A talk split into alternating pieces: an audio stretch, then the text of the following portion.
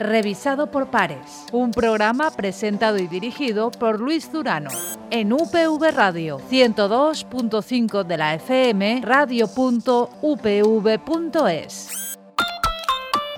Hola y bienvenidos un día más en un día este especial a nuestro revisado por pares, espacio de divulgación científica de UPV Radio y que hoy, como no, lo dedicamos al 11 de, febrero. A lo largo de los próximos minutos vamos a hablar con dos investigadoras de esta universidad, dos cracks como investigadoras y más como, como personas. Se trata de Elena Pinilla. Ella es investigadora del Centro de Tecnología Nanofotónica de nuestra universidad, recientemente galardonada por la revista Muy Interesante con un premio por su trayectoria, entre otras cosas, de, divulgación y de defensa y de promoción de, de la mujer en las carreras científico-técnicas y compartirá estos minutos con Mapi López Gresa. Ella es investigadora del Instituto de Biología Molecular y Celular de, Plantas, implicada y mucho también en la divulgación y en la promoción de, la mujer investigadora. Sin ir más lejos, participó en la última edición de la, de la NIT de los investigadores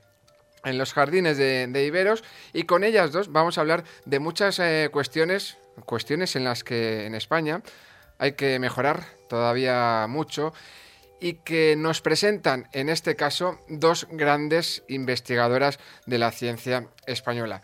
Una de ellas recientemente fallecida, homenajeada por esta universidad en su proyecto también de promoción de la mujer investigadora en su proyecto Mujeres eh, Murales Interactivos o Mujeres de Ciencia. Estamos hablando de Margarita Salas, la segunda una de las grandes de la ciencia valenciana como es Anayu. Con ellas vamos a comenzar esta tertulia, este análisis, este análisis en este especial 11F.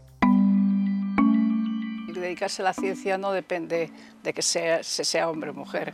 Eh, cualquiera puede dedicarse a la ciencia, sea hombre o sea mujer. O sea, las mujeres no tenemos menos capacidad que los hombres para, para dedicarnos a la ciencia. Desde el punto de vista político sí se, se aumenta bastante por cuotas eh, yo no, yo, en fin, no, no, no creo que, vamos, no quiero que, que, las mujeres lleguemos por cuota. O sea, yo creo que las mujeres debemos llegar porque nos lo merecemos y porque hemos luchado por ello y porque no somos menos que el hombre. Pero que nos den un puesto, lo que sea, porque tenemos que rellenar una cuota, no. Es un hecho de que hay muy pocas mujeres todavía premios Nobel. O sea, son muy minoría y, sin embargo hay muchas mujeres que, que, se, que se, merecen el, el, el, tener premio Nobel, no? Lo que pasa que todavía son poco visibles. El donar visibilitat a les dones és lo més important en estos moments, ja que eh, bueno, tenim una societat que encara la discriminació existeix i tenim que empoderar lo que és el fet de ser dona. Estás escuchando Revisado por Pares. Margarita Salas hacía este análisis el pasado mes de febrero del año pasado justo, eh, coincidiendo con la inauguración del mural en el edificio de rectorado, mural que le rinde tributo en el edificio de, rectorado de esta universidad. Y Ana Yuk hacía lo mismo cuando inaugurábamos el mural que desde el pasado mes de, julio preside el Centro de, Salud de, de Benimaclet. Ambas de sus intervenciones, sacamos algunos de sus argumentos con los que empezamos a, debatir. Recordaba o apuntaba eh, Margarita Salas que dedicarse a la ciencia no depende de ser hombre o, mujer. Hablábamos también con ello, apuntaba que no es amiga de, las cuotas y que hace falta mucha más visibilización. Y en, ese, en esos mismos términos hablaba eh, Ana Yuk en el pasado mes de julio, como, como decíamos, que hay que dar más visibilidad y empoderar a, la mujer. Es un análisis, Mapi, eh, Elena, que nos sirve para conocer vuestra opinión y para iniciar esta, esta tertulia sobre cómo y qué es lo que nos hace falta mejorar para que esa brecha de género no se dé en la ciencia, para que ese gráfico de tijera del que ahora hablaremos no sea una realidad. Mapi, Elena.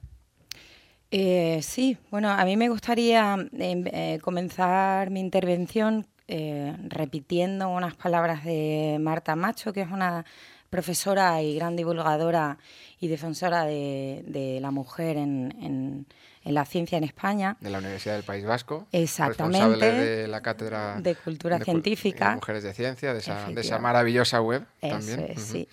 Y ella dice algo tan importante como que el cerebro, no hay cerebro masculino ni femenino, que no tiene nada que ver con la biología, que el, cerebro se moldea dependiendo de lo que le enseñas en contenidos y también de todo lo que le enseñas de tipo social o cultural. Y, esa es un poco mi batalla personal, intentar eh, hacerle ver a la sociedad que las mujeres, bueno, tenemos mucha suerte de vivir en un país libre en el que podemos elegir eh, ciencias o letras, o religión o no religión, o muchas otras cosas, pero hasta qué punto somos libres de elegir las mujeres eh, si queremos ser científicas o no. Entonces, eh, una de las grandes iniciativas del 11 de febrero es proporcionar a las niñas y a los niños roles y, em, referentes femeninos también en las carreras de ciencia para que luego ellas puedan elegir libremente si quieren ser o no quieren ser científicas. Pero eh, vivimos en un mundo en el que si no lo ves no existe si no aparece en los libros de texto, si no aparece en los anuncios de la televisión, si no tienes a nadie cerca. Es una cultura que va calando poquito a poco. Y claro, al final, ¿cómo de libre es una niña cuando le toca elegir una carrera de ciencias, una de, letras? Cuando además en las de ciencias hay unos estereotipos tan fuertes, ¿no? De, gente friki o fea o, que no sale o que no es guay, ¿no? Entonces, claro, em, eh, es, eh, luchar contra esos estereotipos es una lucha dura y es un poco, yo creo, donde va la línea.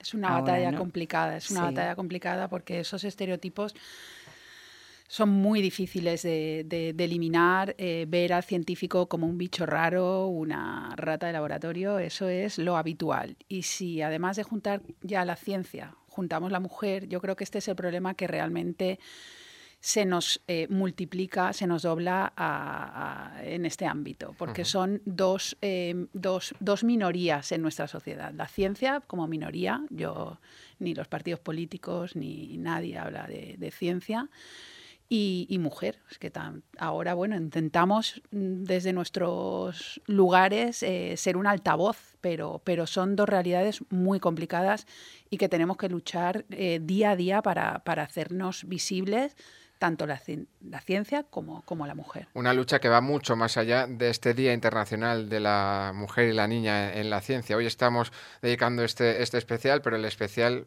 a, día, o sea, a vista de, de la situación actual a vista del diagnóstico, podríamos hacerlo mañana, pasado, dentro de un mes o dentro de, dos, Elena. claro, efectivamente, porque, mm, mira, siendo pragmáticos, eh, las carreras profesionales del futuro, ya no hablo de la academia, hablo del mundo laboral, eh, son las nuevas tecnologías. Y se está viendo que cada vez hay menos mujeres que estudian tecnología. Eso significa que el mundo laboral va a estar liderado por hombres, porque si va a estar liderado por eh, profesiones mm, que son más técnicas, relacionadas con las matemáticas o la ingeniería, pues no habrá mujeres en esas profesiones. Entonces, eh, es una cuestión de, al, al, final, de captación de talento. ¿no?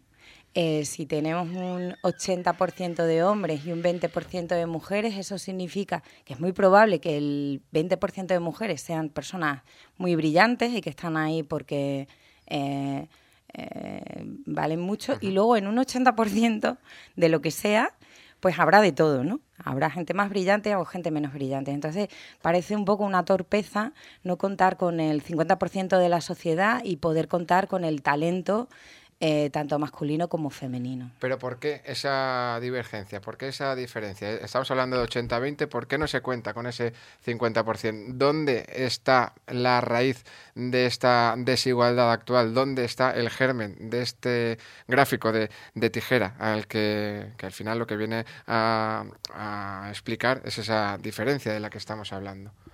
Hombre, si, partimos de la base de que, de que todos los niños son pequeños científicos porque son observadores, les gustan los experimentos, les gustan todos los temas relacionados con la ciencia, con la naturaleza, los dinosaurios, los volcanes, los terremotos. ¿Qué pasa? ¿Por qué eh, no hay un gran porcentaje de, esas niñas que forman parte de, ese, grupo que llegan a dedicarse a una carrera tecnológica? Pues yo creo que porque el perfil del investigador en nuestra sociedad lamentablemente no está valorado, no es un perfil exitoso y, no, les eh, llama la atención y mucho menos a, estos niños. Entonces yo creo que lo, lo, más importante es eh, tener unos referentes de mujeres. ¿Cuántos, eh, no sé, me gustaría que hubiese estudios de cuántas imágenes de los libros que, que estudian los chiquillos. Eh, lo hay, lo, hay. Lo hay, De ah, hecho, pues, hay, un estudio eh, de la Universidad de, Valencia, en este caso. La autora es eh, Ana López Navajas y damos algunos, algunos datos sobre, sobre, este, sobre este trabajo. es su tesis, la tesis doctoral de, de, Ana, de Ana López, analizó la presencia de personajes femeninos en los libros de, de la ESO.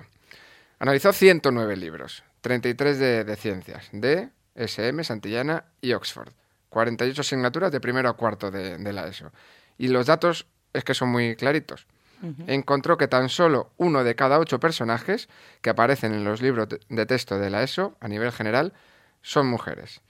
Debido a la mayor recurrencia de los personajes masculinos, los personajes femeninos aparecen solo en una de cada trece ocasiones. Es un ejemplo, se puede consultar toda la, información de esta tesis en un resumen perfecto que hace que está alojado en la página web de, de, del 11 y después hablaremos o incidiremos en, otro aspecto. Pero es un ejemplo, parece eh, muy sencillo, parecería muy sencillo que los libros de, texto fueran igualitarios. O sea, no, no, es tan, no es tan complicado, creo yo, Elena. Eh, bueno. Es verdad, que, a ver, no es tan complicado, es verdad que, que la historia ha invisibilizado a, las mujeres y que los libros de texto sí, eh, bueno, tienen esa base, eh, pero... Sí, no es cuestión de forzar las cosas. Efectivamente, ya hablamos de, cuotas, claro. De que llegaron más tarde. Y de las que estaban, pues que estén. Quiero decir, Efectivamente. no, no es cuestión de inventarse mujeres de repente, ¿no? Para intentar eh, que parar, pero las que están, eh, ¿por qué no, están? Claro. Y luego también, em, no solamente es cuestión de referentes a lo largo de la historia, sino referentes actuales, que por eso nosotras estamos aquí, ¿verdad? Y luego también es una cuestión de educación en la, en la actitud, ¿no? Eh, hay estudios ya que dicen, no hay uno que, que recurrimos siempre a él, pero es que es tan, es tan eh, sorprendente como que las niñas a partir de los seis años ¿no? ya asocian la inteligencia a los chicos. Ya incluso no participan en juegos en los que eh, la inteligencia se ponga eh, en la mesa.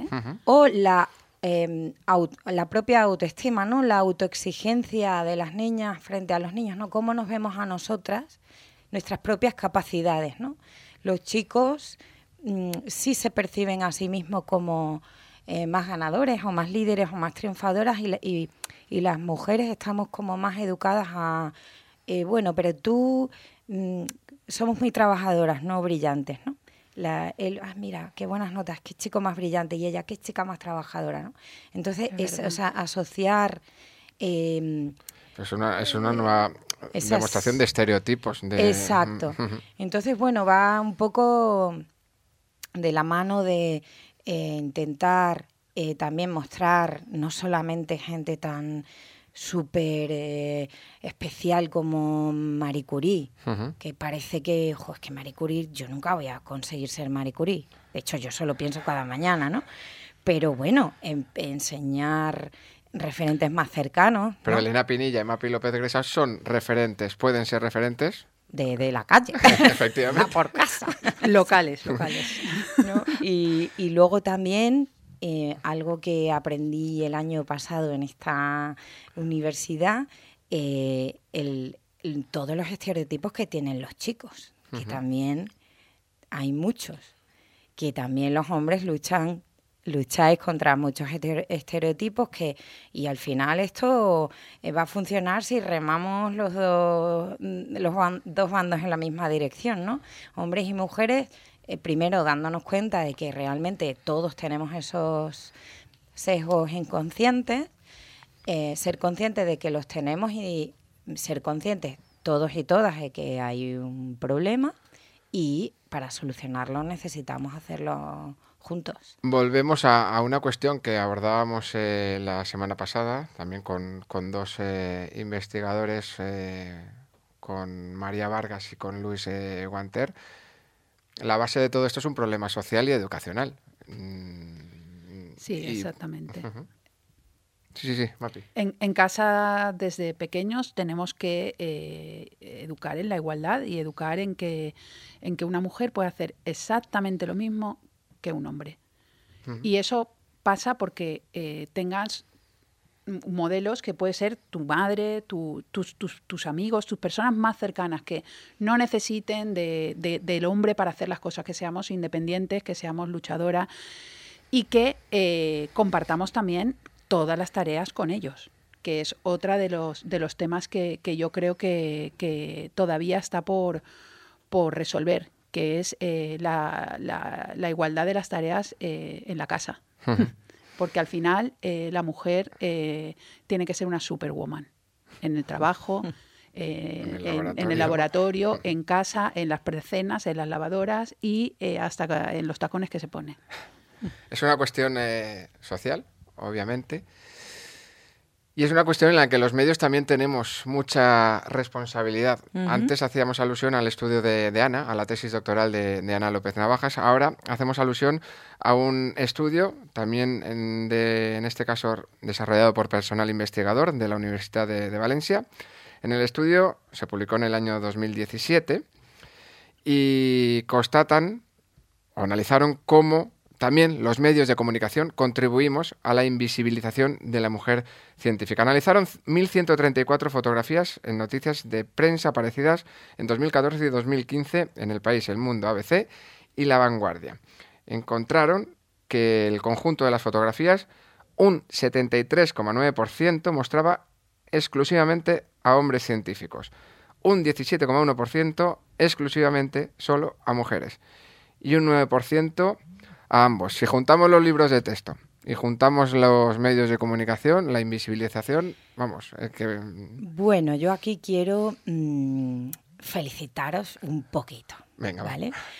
¿Por qué? Porque también hay estudios que dicen que de entre el eh, personal investigador ha mejorado mucho la percepción que tenemos con eh, los medios de comunicación últimamente. Claro, los datos son de 2014-2015. Este estudio, digamos que mm, eh, constató una realidad de hace unos años, también la realidad, incluso la nuestra. Yo creo que os habéis puesto mucho ¿eh? las pilas y que hay muy buenos ahora comunicadores y comunicadoras científicas, periodistas científicos y divulgadores y divulgadoras que yo creo que están mejorando un poco la rigurosidad, que es un poco lo que queremos los científicos, ¿no? Que nos saquen el titular para que haya muchos clickbites, creo que se llaman, eh, sino que se cuente eh, fielmente una, una noticia. Y luego también yo creo que ha mejorado mucho el panorama español de la comunicación científica y me vas a permitir que destaque dos personas. Pampa García Molina es la coordinadora y redactora jefa de la agencia SYNC y em, ella es periodista especializada en ciencia y tecnología y licenciada en física. Y luego tenemos a Patricia Fernández de Lis, de perdón, que es la directora de materia y la redactora jefa de ciencia y tecnología del país. Mm, me parece que no es casualidad que sean dos mujeres eh, formadas en ciencia las que lideren dos de las publicaciones más importantes de este país, eh, que de repente ahora haya más mujeres en el panorama de la comunicación científica de nuestro país. Entonces, bueno, eh, creo que es muy significativo y ellas me consta, porque las sigo activamente en las redes sociales y en, y en su trabajo, que eh, el tema de la invisibilización de la mujer en la ciencia lo tienen muy presente como mujeres y como profesionales de la comunicación científica y yo creo que ha mejorado mucho en general la comunicación científica en nuestro país y también la aparición eh, de mujeres en, ciencia. Así que muchas gracias desde este pequeño rincón. Son dos de los eh, grandes referentes. Eh, exacto. Y por ejemplo, también en este mismo sentido, la Asociación Española de Comunicación Científica aprobó recientemente que no participaría en ningún evento en el, que no hubiera paridad, en ninguna mesa en la que no hubiera paridad hombre hombre mujer a la hora de debatir cuestiones como, como las que estamos debatiendo hoy y en tres y entre esas eh, cuestiones hay una eh, que la apuntaba, nos la transmitía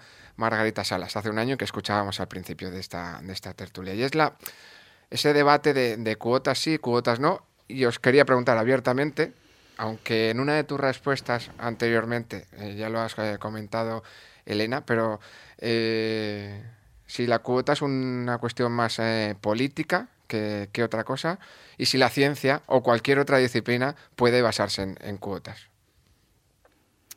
Eh, bueno, ahora mm, el, tema de las cuotas, yo eh, soy una defensora de las cuotas, ¿vale? Me voy a posicionar ya, eh, porque es verdad que si en algunos sectores no hay cuotas es que no hay mujeres, ¿vale?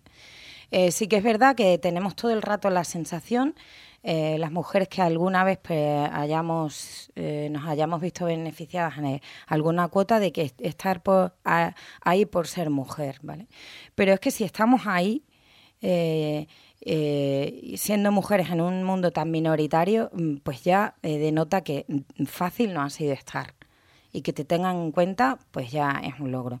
Y bueno, una vez tienes tu posición, eh, debido a una cuota o no, yo, yo animo y, le pido a todas las mujeres que aprovechen eh, esa posición para demostrar su valía, que yo creo que con eh, su trabajo diario ya, ya lo harían de sobra. Em, lo que pasa que sí que es verdad que muchas mujeres se quejan de que, por ejemplo, tienen que ir a muchos tribunales, tienen que aparecer... O sea, es muy demandante y les quita mucho tiempo si tienes, por ejemplo, que cumplir una cuota de número de mujeres en un tribunal de tesis doctoral, por ejemplo, y entonces sí que ya se están haciendo acciones para compensar ese sobretrabajo debido a las cuotas. Ojalá desaparecieran las cuotas, ojalá dejáramos de sentirnos intrusas en nuestro eh, ámbito laboral, pero yo creo que hasta que eso no se consiga tenemos que, ser un poco más solidarias y, por supuesto, mm, si hacen falta esas medidas de compensación para las mujeres que tienen más trabajo por culpa de cumplir las cuotas, pues me parece eh, muy justo que se den, pero eh, si no hay políticas eh, como en la Unión Europea, oye, si no hay equilibrio de género, no puedes organizar ese congreso, o si no hay equilibrio de género, no puedes participar en, esta actividad eh, promocionada o, subvencionada por la Unión Europea, pues cuántas veces nos hemos encontrado en congresos de tecnología y de ingeniería que no hay ni una sola mujer en ninguno de los eh, ponentes invitados o, plenarios. Entonces, bueno, pues eh, me parece importante resaltar. Si se parte con ese ejemplo mal desde luego. Olmen, Panel, ¿no? Hay un montón. Sí, sí, efectivamente. Sí, sí, es, es, lo que estábamos hablando un poco que nuestro ya nuestro trabajo es bastante minoritario como para no tener una representación. En ese, eh, claro, si, si te pones a pensar, a mí me pasa un poco como Margarita Salas, de decir, no quiero llegar aquí porque me han puesto por una cuota, pero o nos ponen o muchas no, ni se manifiestan. Entonces yo creo que es un catalizador imprescindible para que eh, de una manera más rápida podamos llegar a ser visibles. Pero evidentemente mm, yo me encantaría que no existiera el Día de la Mujer ni, ni el Día de la Ciencia, porque es que yo no he oído nunca el Día del Fútbol.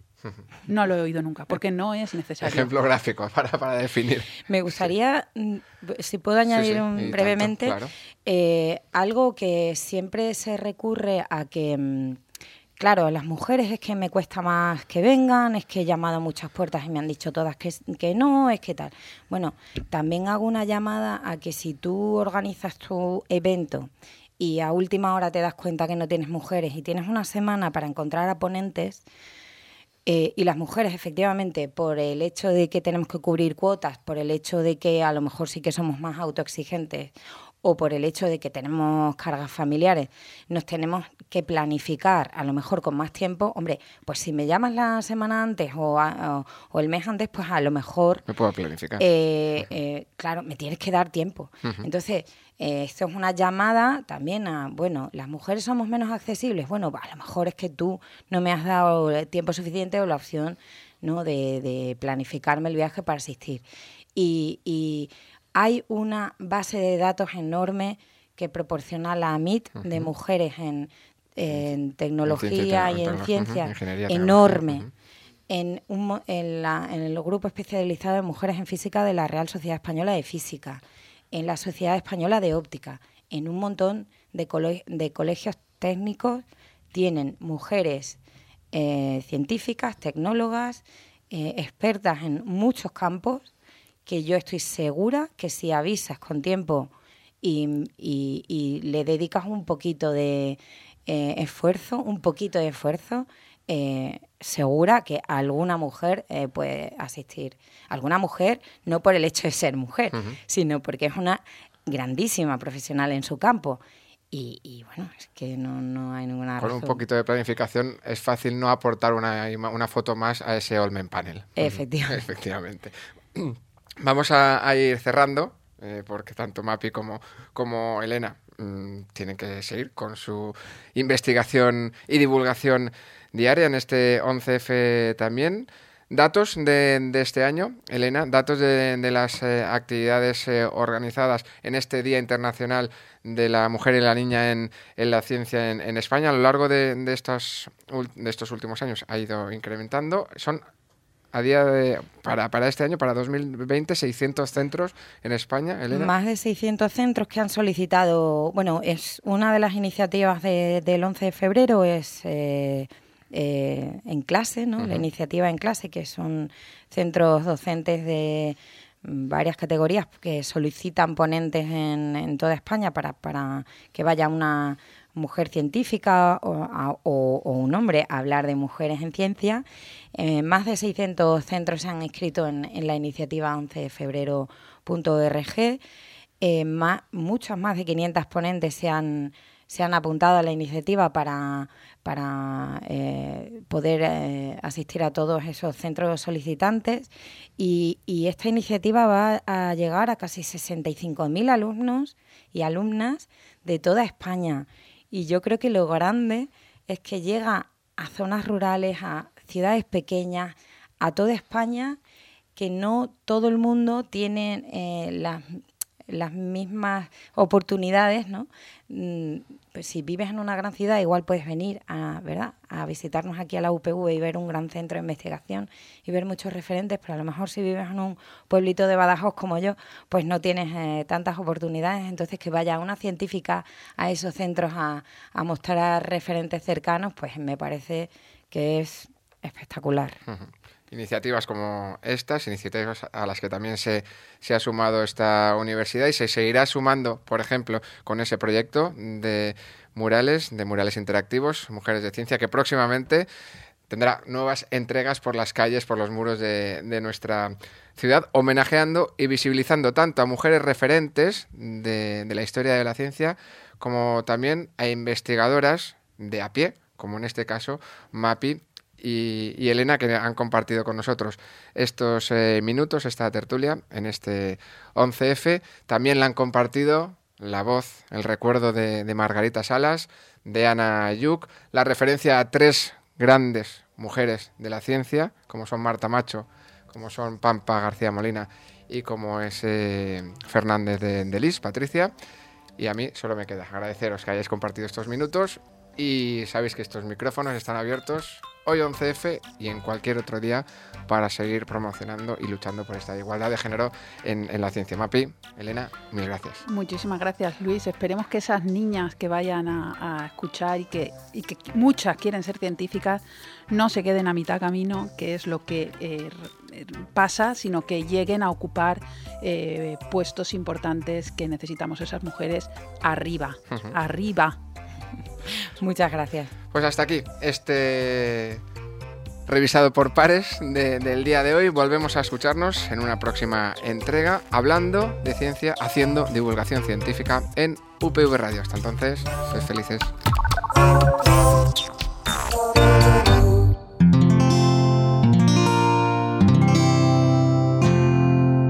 Puedes escuchar más capítulos de este podcast y de todos los que pertenecen a la comunidad Cuonda en cuonda.com.